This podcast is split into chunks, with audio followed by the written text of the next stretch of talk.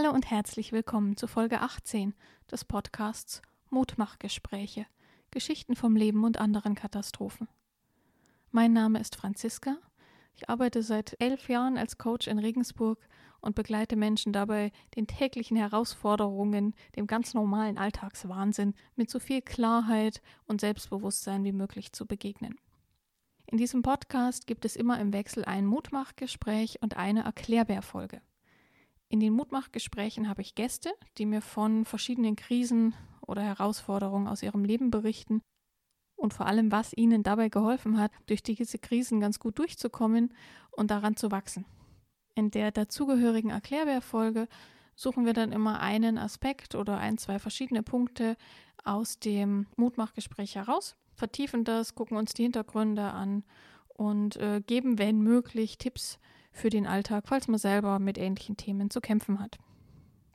Diese Folge ist wieder eine Erklärbär-Folge und heute geht es um selbstverletzendes Verhalten. Von daher, wie beim letzten Mal beim Gespräch, spreche ich noch eine Triggerwarnung aus.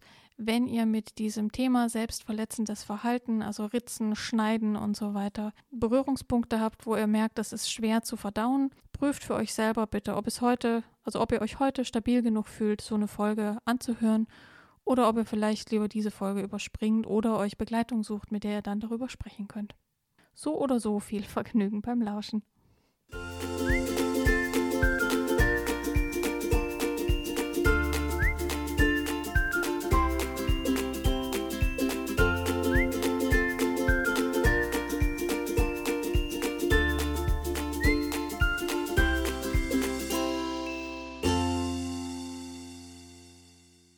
Hallo ihr Lieben, schön, dass ihr wieder mit dabei seid. Heute sitze ich ausnahmsweise ganz alleine vor Mikro. Die liebe Sophie hat eine Woche Pause, ist aber nächste Woche wieder mit dabei. Das heißt, heute müsst ihr mit mir Vorlieb nehmen und ich erkläre euch heute ein bisschen was zum Thema Selbstverletzung bzw. selbstverletzendem Verhalten.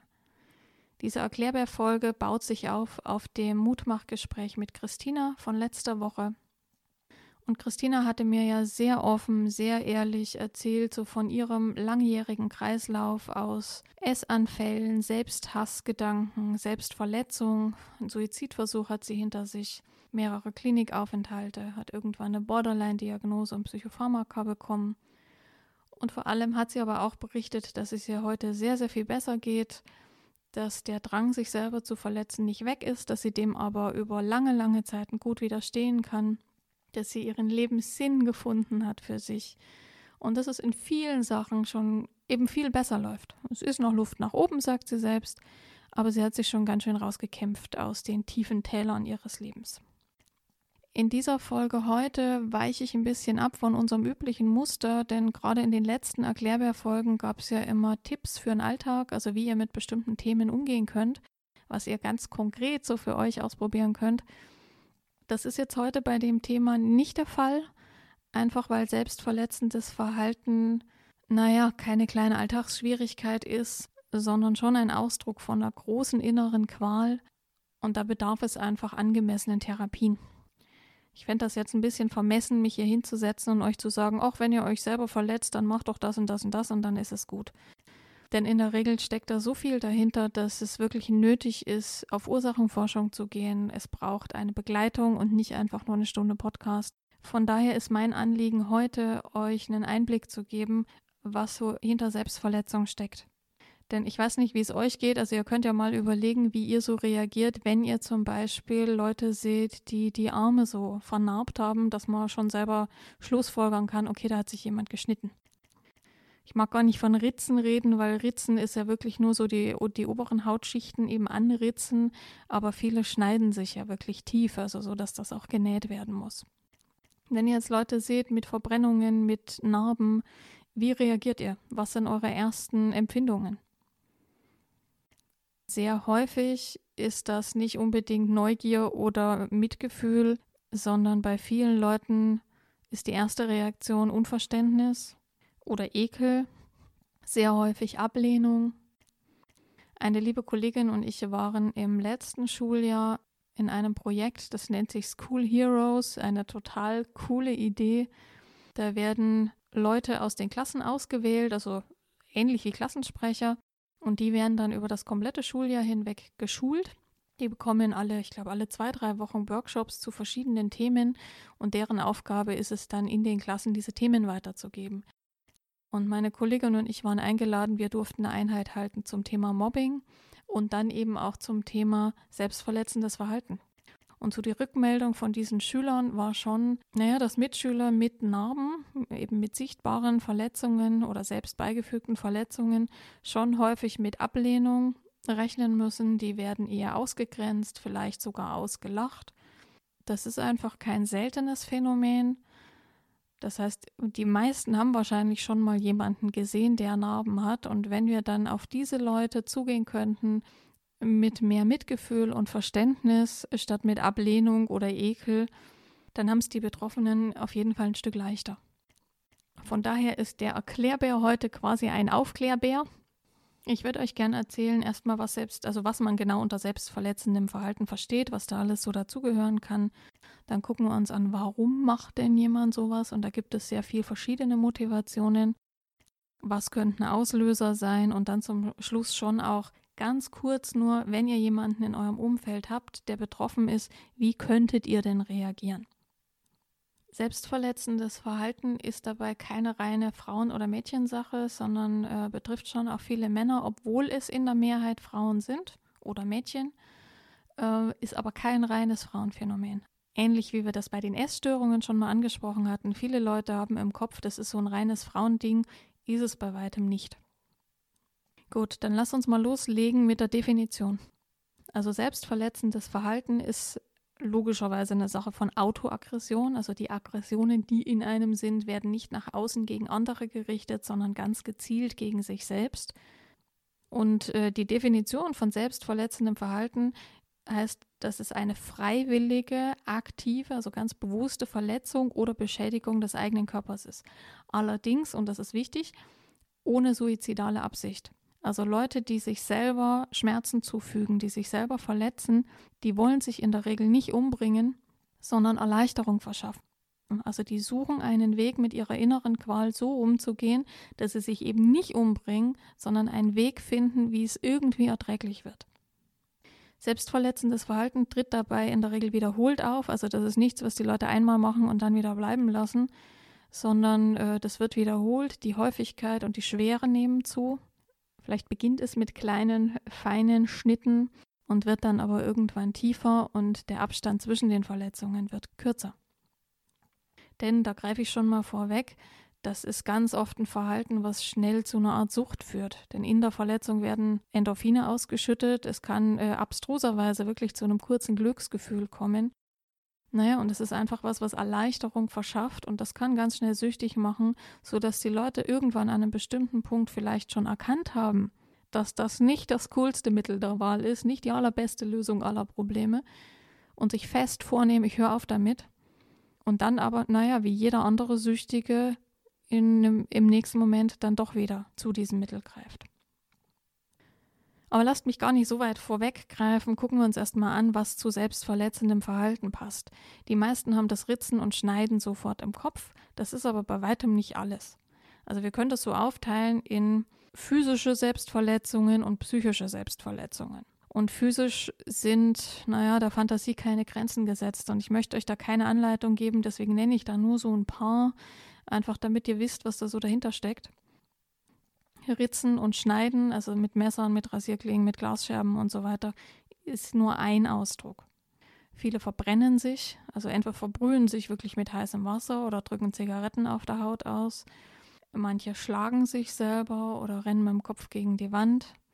Äh, ich habe eine Klientin, die hat immer mit der, mit der Hand irgendwo dagegen geschlagen. Also die hatte über eine lange Zeit immer die Hand verletzt.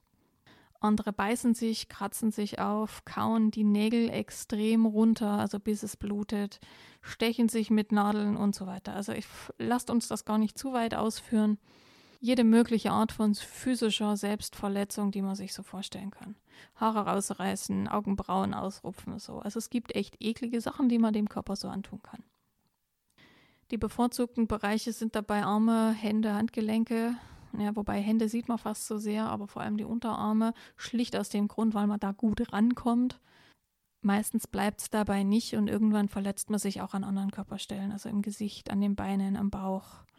Ich habe letztens in der Umkleide im Fitnessstudio eine gesehen, die wirklich ähm, an der Hüfte, an den Oberschenkeln auch komplett vernarbt war. Ja, also tragischerweise kann das den kompletten Körper betreffen. Selbstverletzung ist nicht nur physisches Verhalten, also man kann nicht nur den Körper, die Körperoberfläche quasi verletzen oder beschädigen, sondern auch psychisch kann man sich selber ganz schön fertig machen. Ich habe ein Mutmachgespräch geführt, das wird Anfang des nächsten Jahres erst veröffentlicht, aber die junge Frau saß schon bei mir und die hat selber dann so schön gesagt, sie war selber ihr größtes Mobbingopfer. Also niemand von außen konnte sie so fertig machen, wie sie sich selber fertig gemacht hat. Also eine psychische Selbstverletzung ist wirklich, sich so extrem schlecht zu machen, sich so zu beschimpfen, sich so niederzumachen, dass es weit über ein, naja, in Anführungszeichen normales, ein Depp, hinausgeht. Der Vollständigkeit halber möchte ich noch ergänzen, dass selbstverletzendes Verhalten durchaus auch noch in anderen Verhaltensweisen sichtbar sein kann. Zum Beispiel, äh, indem die Leute sich hungern lassen. Ja, und gar nicht, um jetzt abzunehmen, also nicht hier im Magersuchtstil mit dem Ziel, dünner zu werden, sondern wirklich, um sich Schmerz zuzufügen. Schlafentzug ist noch so eine Sache. Ähm, dann auch Drogen nehmen, Kummer saufen, wahllos Sex mit irgendjemandem haben, was jetzt vielleicht nicht die ersten Sachen sind, an die man denkt. Aber da gibt es ja wie immer eine große Bandbreite, ne? Ich rede jetzt nicht von Leuten, die zum Feiern gehen und dabei, äh, weil es ihnen schmeckt oder sie ein bisschen lockerer werden wollen, Alkohol trinken, sondern wirklich die gezielt mehr trinken, als ihnen gut tut, um sich selber zu schädigen. Ich merke das selber schon, wenn ich euch das hier einspreche. Gerade äh, ich habe damit schon so viele Jahre zu tun, also nicht selbst betroffen, sondern im Umfeld und auch im Klientenkreis und ähm, merke bei mir selber, so bei allem Verständnis für die Hintergründe schon immer noch, dass ich da so leicht zusammenzucke und äh, denke, Gott muss es einem schlecht gehen, damit man seinem eigenen Körper sowas antut. Und jetzt habe ich auch viele Phasen hinter mir, wo ich nicht nett zu mir war. Deswegen finde ich es so wichtig, um da irgendwie ein Verständnis für entwickeln zu können, dass, also, dass wir uns zusammen mal angucken, was steckt denn so dahinter. Diese Schüler, von denen ich euch erzählt habe, die haben ganz oft gesagt, jemand macht das, weil der ja nur Aufmerksamkeit will. Und ja, Aufmerksamkeit und Zuwendung quasi zu erzwingen, ist durchaus eine Motivation.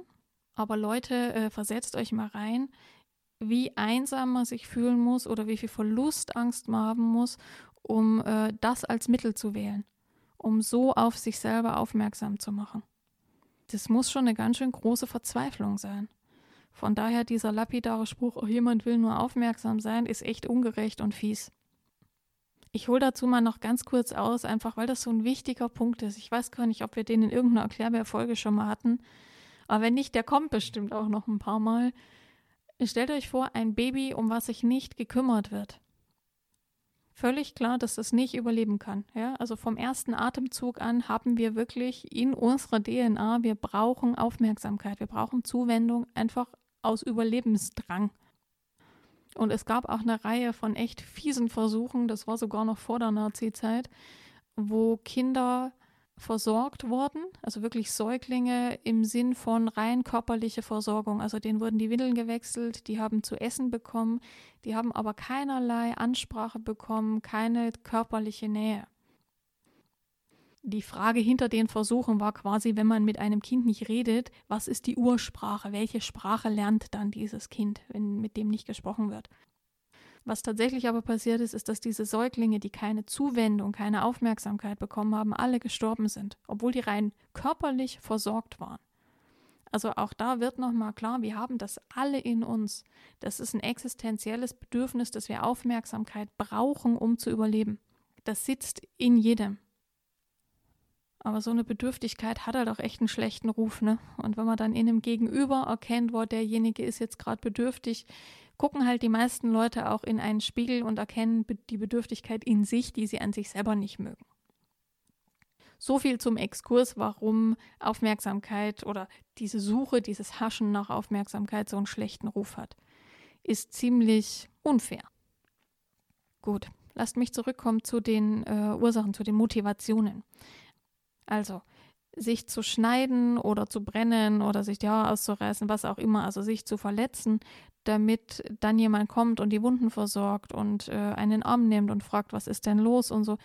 Das ist eine mögliche Motivation.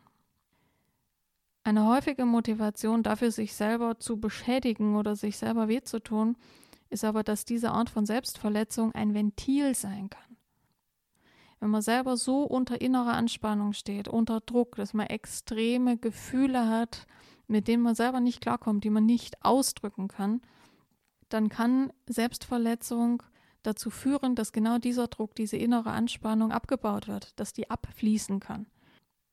Haben mir immer wieder Betroffene berichtet, in dem Moment, wo es Blut fließt, haben die wirklich gemerkt, so und jetzt ist es ein Ventil. Jetzt ist das Gefühl, dieser innere Druck leichter.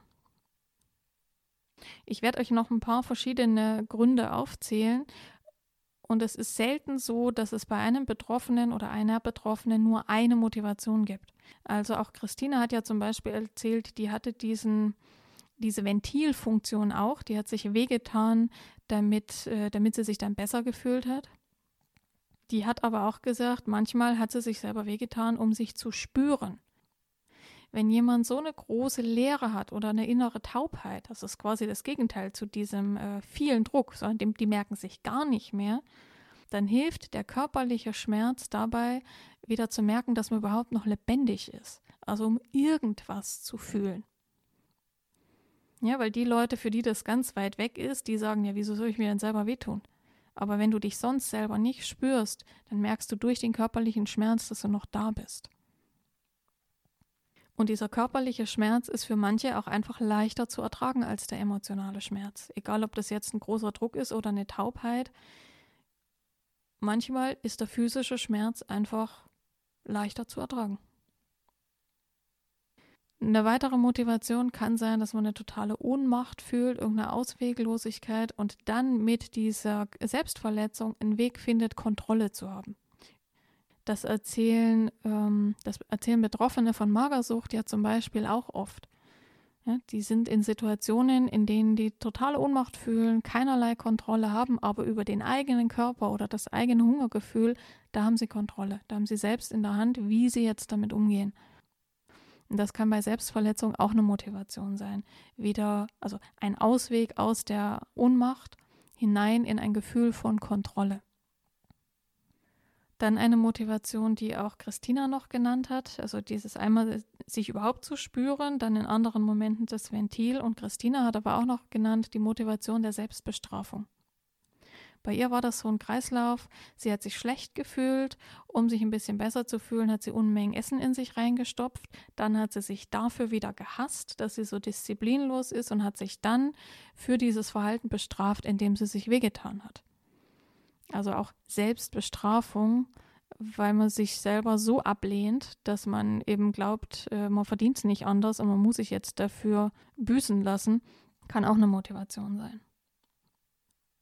Der Vollständigkeit halber, ich glaube, dass das ein echt geringer Prozentsatz ist, aber der Vollständigkeit halber nenne ich es trotzdem noch. Natürlich gibt es auch Leute, die sich selber verletzen, um andere zu manipulieren, um andere zu bestrafen, ne? im Sinn von, sieh her, wozu du mich getrieben hast, weil du so gemein warst, geht es mir jetzt so schlecht. Oder um sich selber zu schonen. Ja, die zeigen, hey, guck mal, ich bin schon so am Ende, ähm, du darfst mich nicht kritisieren oder du darfst mich nicht ablehnen, nicht verlassen und so weiter. Aber auch das, naja, wenn man zu so einem Mittel greift, da muss man echt schwere innere Verzweiflung haben, wenn man sich nicht anders zu helfen weiß. Also auch sowas ist überhaupt kein Grund, den Leuten dann mit einer ablehnenden Bewertung zu begegnen. Und äh, sollte eh klar sein, ne? ich mache jetzt hier nicht Werbung für Selbstverletzung, sondern ich möchte ein bisschen mehr Verständnis sehen, dass Leute, die sich selber körperlich oder psychisch so fertig machen, sich nicht anders zu helfen wissen dass das nicht aus einer Laune heraus passiert oder weil sie zu dumm sind, sich was anderes auszudenken, sondern die finden Strategien, um was, was nicht erträglich scheint, irgendwie erträglich zu machen. Einfach damit die weitermachen können, damit die sich nicht umbringen. Und so eine Selbstverletzung läuft ja auch äh, wie jedes Verhalten in mehreren Phasen ab. Vor der Selbstverletzung, also direkt bevor die anfangen, sich weh zu tun, sind meistens Gefühle da wie eben so ein unerträglicher Spannungszustand, so eine innere Ausweglosigkeit, manchmal auch äh, vor lauter sich selber nicht spüren, die Angst verrückt zu werden, durchzudrehen, sich aufzulösen. Und weil man dann eben die Erfahrung schon gemacht hat, es wird besser hinterher, es äh, wird ruhiger, es werden Glücksgefühle, Glückshormone ausgeschüttet, ist es eine Sucht dann können die in dem Moment, wenn das, ich sag mal, wenn das unbehandelt ist, wenn man da keine therapeutische Begleitung schon hat und sich das noch nicht angeguckt hat, dann kann man in dem Moment nicht mehr wählen, nicht mehr frei entscheiden, ja, das könnte ich jetzt machen, ich könnte mir aber auch anders helfen. Dann wissen die vielleicht noch, ist jetzt keine schlaue Idee, ich werde das bereuen, aber wie bei jeder Sucht, die haben keine Wahl mehr, die machen einfach. Während der Selbstverletzung kommt es dann meistens schon ziemlich unmittelbar zu einem Gefühl von Erleichterung, Entlastung, Entspannung, Ruhe. Also wie ich gesagt habe vorher, in dem Moment, wo dann ins Blut fließt oder der Schmerz, der physische Schmerz spürbar wird, lässt der emotionale Druck nach. Das kann wirklich bis zu Glücksgefühlen gehen, auch fast zu so einem Triumphgefühl oder zumindest einfach wieder einem Gefühl von Kontrolle. Das passiert während der Selbstverletzung. Und dann gibt es natürlich auch noch das Gefühl danach. Und das äh, kann man nochmal aufteilen in direkt danach, also kurzfristiger Effekt und aber auch den langfristigen. Weil kurzfristig führt es häufig zu einer besseren Stimmung zu, durch diese Spannungsminderung und natürlich zu einem körperlichen Schmerz. Und bei ganz vielen ist aber die langfristige Wirkung nicht anhaltende Entspannung, sondern relativ schnell kommt dann die Scham, es kommen Schuldgefühle, es steigt, wie Christina so schön erklärt hat, wieder der Selbsthass auf, weil man sich eben wieder verletzt hat, weil man nicht mal das auf die Reihe kriegt, das zu lassen, weil es Narben geben kann, ja, also man sieht ja einfach die Folgen. Das heißt, kurzfristig ist es ein Gewinn und eine Entspannung, langfristig folgt aber häufig eine massive Selbstabwertung. Und ich betone nochmal, das ist jetzt eine Verallgemeinerung. Ich kann jetzt nicht für jeden individuell sprechen. Es mag Leute geben, die, die vielleicht auch langfristig eine Befriedigung haben. Aber bei den meisten Betroffenen setzt hinterher eher die Scham ein. Ja, deswegen, auch das hatte Christina ja in ihrer Folge erzählt. Und deswegen laufen auch ganz viele dann immer langärmlich rum und verstecken ihre Narben, wenn es denn Narben gibt. Ne? Wenn sich jetzt jemand im, äh, die Haare ausreißt, das ist dann eher sichtbar, aber auch da versucht man eher, das zu verstecken. Die wenigsten Betroffenen rennen rum und zeigen ihre Folgen und äh, sind dann da stolz drauf. Also falls ihr die Folge schon gehört hattet mit Christina, die hat ja auch erzählt, dass sie eben sich verletzt hat, unter anderem, so neben vielen Motivationen, auch weil sie die Aufmerksamkeit ihrer Mama bekommen hat. Die kam dann und hat dann geholfen, die Wunden zu versorgen und so. Aber außerhalb der Familie ist jetzt nicht hausieren gegangen mit ihren Narben. Das, man hätte ja auch denken können, hey, darüber kriegst du Aufmerksamkeit, dann fragt dich jemand, was mit dir los ist und was passiert ist. Aber die hat sie immer eher versteckt. Also das war auch bei ihr ein langer Prozess zu lernen, dass die jetzt eben zu ihr gehören. Die gehen ja auch nicht mehr weg. Narben werden zwar heller und verblassen, aber so richtig tiefe Narben, also gerade Schnitte zum Beispiel, die genäht worden mussten, die bleiben. Also die, die werden nicht mehr unsichtbar. Und das ist eher was, also wo sie lernen musste, damit zu leben, dazu zu stehen und sich eben nicht mehr zu verstecken. Ich habe kurz überlegt, ob ich diese tieferen Ursachen jetzt in die Erklärbär-Folge überhaupt mit reinnehme, weil die wieder sehr individuell sind. Ein Auslöser dafür, dass sich jemand selber verletzt, kann unheimlich viel sein. Also in der Regel ist es eine akute emotionale Belastung, das Alter, wann Betroffene anfangen, sich zu verletzen, liegt tatsächlich auch bei zwölf, also echt jung. Naja, und in der Regel sind die Ursachen dann eben äh, ein ganzes Stück vorher noch. Ein akuter Auslöser dafür, dass sich jemand das erste Mal selber wehtut. Und das kann Liebeskummer sein, das kann, ähm, das können Versagensängste sein, jetzt bei Notendruck zum Beispiel. Mobbing, Verlust, Trennung der Eltern, Todesfall. Es kann unheimlich viel Auslöser geben. Was allen gemeinsam ist, ist, dass, na, dass quasi ein gesunder Umgang mit den eigenen Gefühlen fehlt Ähm, in der Regel ist auch ein eher geringer Selbstwert vorhanden. Wenn ich jetzt mal gucke unter meinen Klienten so aus der Praxis, die, die sich da selber verletzt haben, die haben ja in der überwiegenden Mehrheit Erfahrungen mit äh, sexuellem Missbrauch.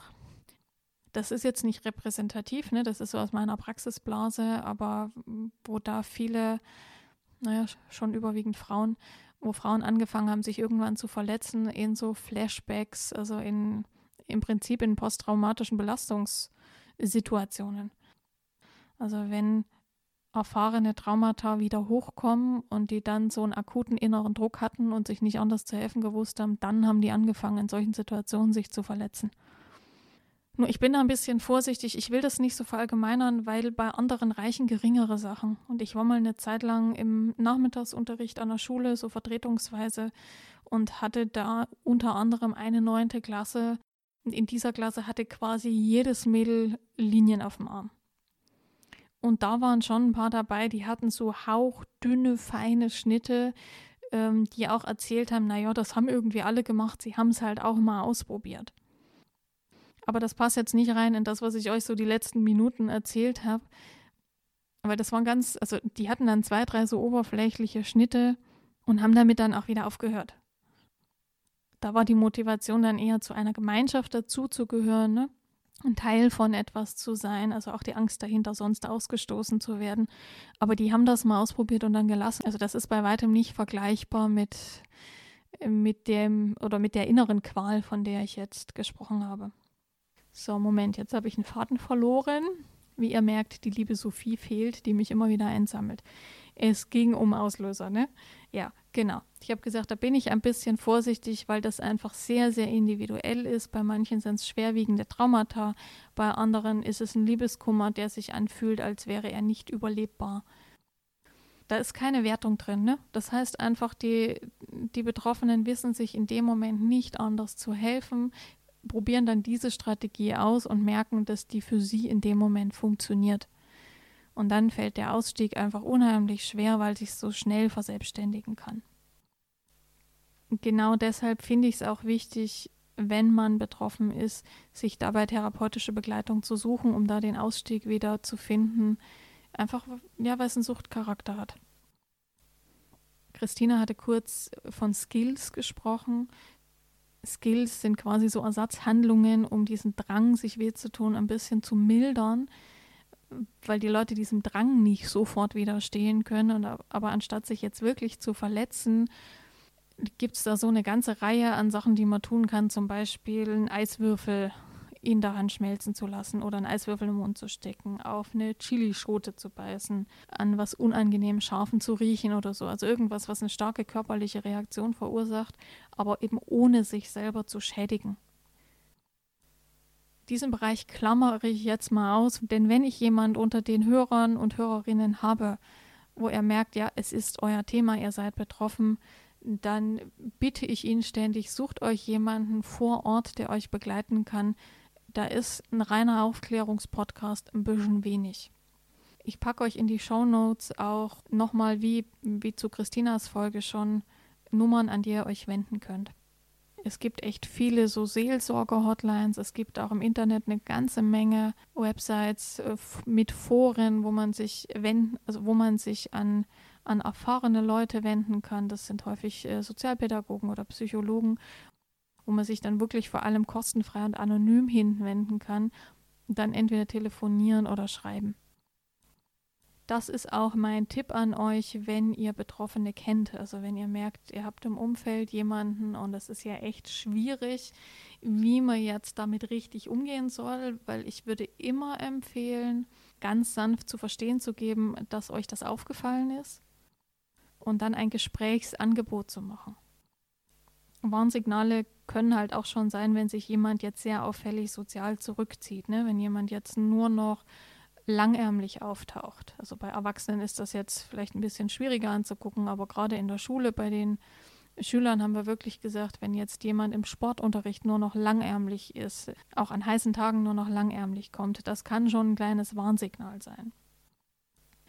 Wenn ich sage, ähm, macht ganz sanft ein Gesprächsangebot, kann das heißen, dass derjenige, der sich wehtut, nicht sprechen will. Vielleicht aus Scham, vielleicht ähm, aus Angst vor Ablehnung, was auch immer. Also als wir diesen Workshop in der Schule gemacht haben, wir haben denen eine Liste zusammengestellt und mitgegeben, wo eben genau solche Telefonnummern, zum Beispiel die Nummer gegen Kummer draufsteht oder, so, oder solche äh, Seiten im Internet, an die man sich wenden kann.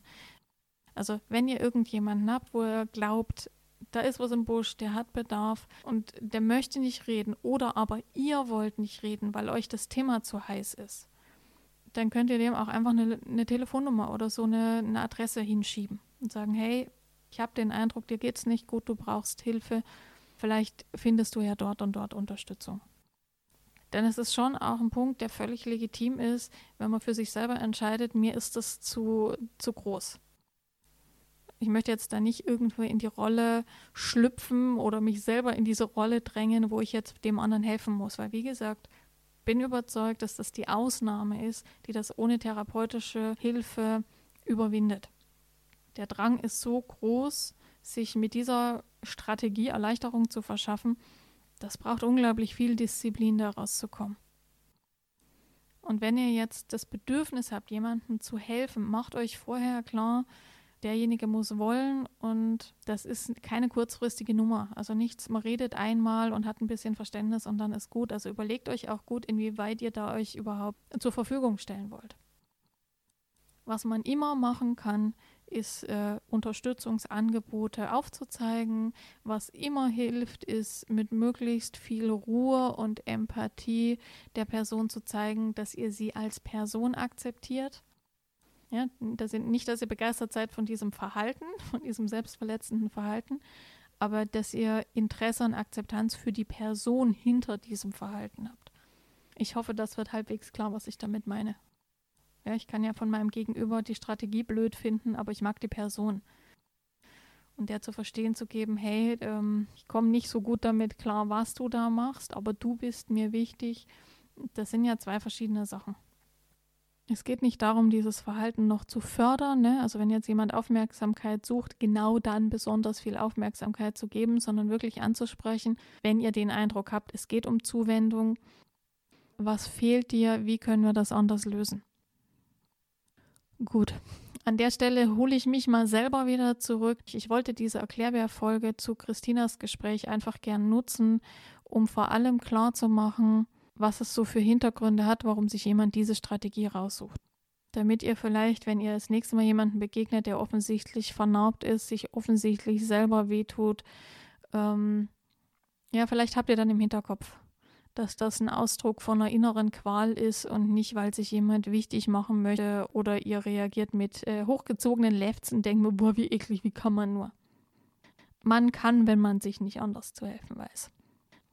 Selbstverletzendes Verhalten kann man überwinden. Also auch das sind Strategien, aus denen man wieder rauskommen kann. Ihr habt das, ihr habt das ja bei Christina gehört.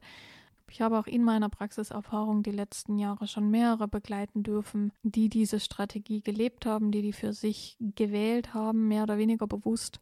Und ähm, ja, also all die, mit denen ich noch in Kontakt bin, haben das überwunden. Die haben erst die, die Abstände verlängert, also diesem Drang widerstanden, immer häufiger. Es gab natürlich Rückfälle, ne, aber die, die Zeit zwischen den Rückfällen wurde immer länger. Und ich habe da jetzt wirklich mehrere kennenlernen und begleiten dürfen, die aus diesem Drang raus sind. Also vielleicht ist es ähnlich wie bei einem trockenen Alkoholiker. Die Versuchung, der Gedanke daran bietet sich an in schlimmen Phasen, in schlimmen Krisen. Aber die haben dann gelernt, anders damit umzugehen und eben den Gedanken nicht umzusetzen. Und von daher, wenn ihr auf der Suche nach Austausch seid, ich kann bestimmt auch gerne vermitteln, dann schreibt mir über Facebook oder Instagram. Die Profile heißen immer nur Mutmachgespräche. Und ansonsten freue ich mich wie immer auch einfach über Feedback. Bringt euch der Podcast was oder speziell die Folge? Habt ihr Wunschthemen? Vielleicht wollt ihr auch mal im Podcast dabei sein und eure eigene Mutmachgeschichte erzählen. Dann schreibt mir auch gerne. Ich freue mich auf jeden Fall von euch zu hören. Nächste Woche sitzt dann die Sophie wieder mit mir hier und äh, nein, wir tauschen nicht die Reihenfolge. Es ist tatsächlich ein Mutmachgespräch, ganz regulär. Und nächste Woche erzählt euch Sophie ihre Geschichte. Bis dahin, habt eine schöne Zeit. Alles Liebe.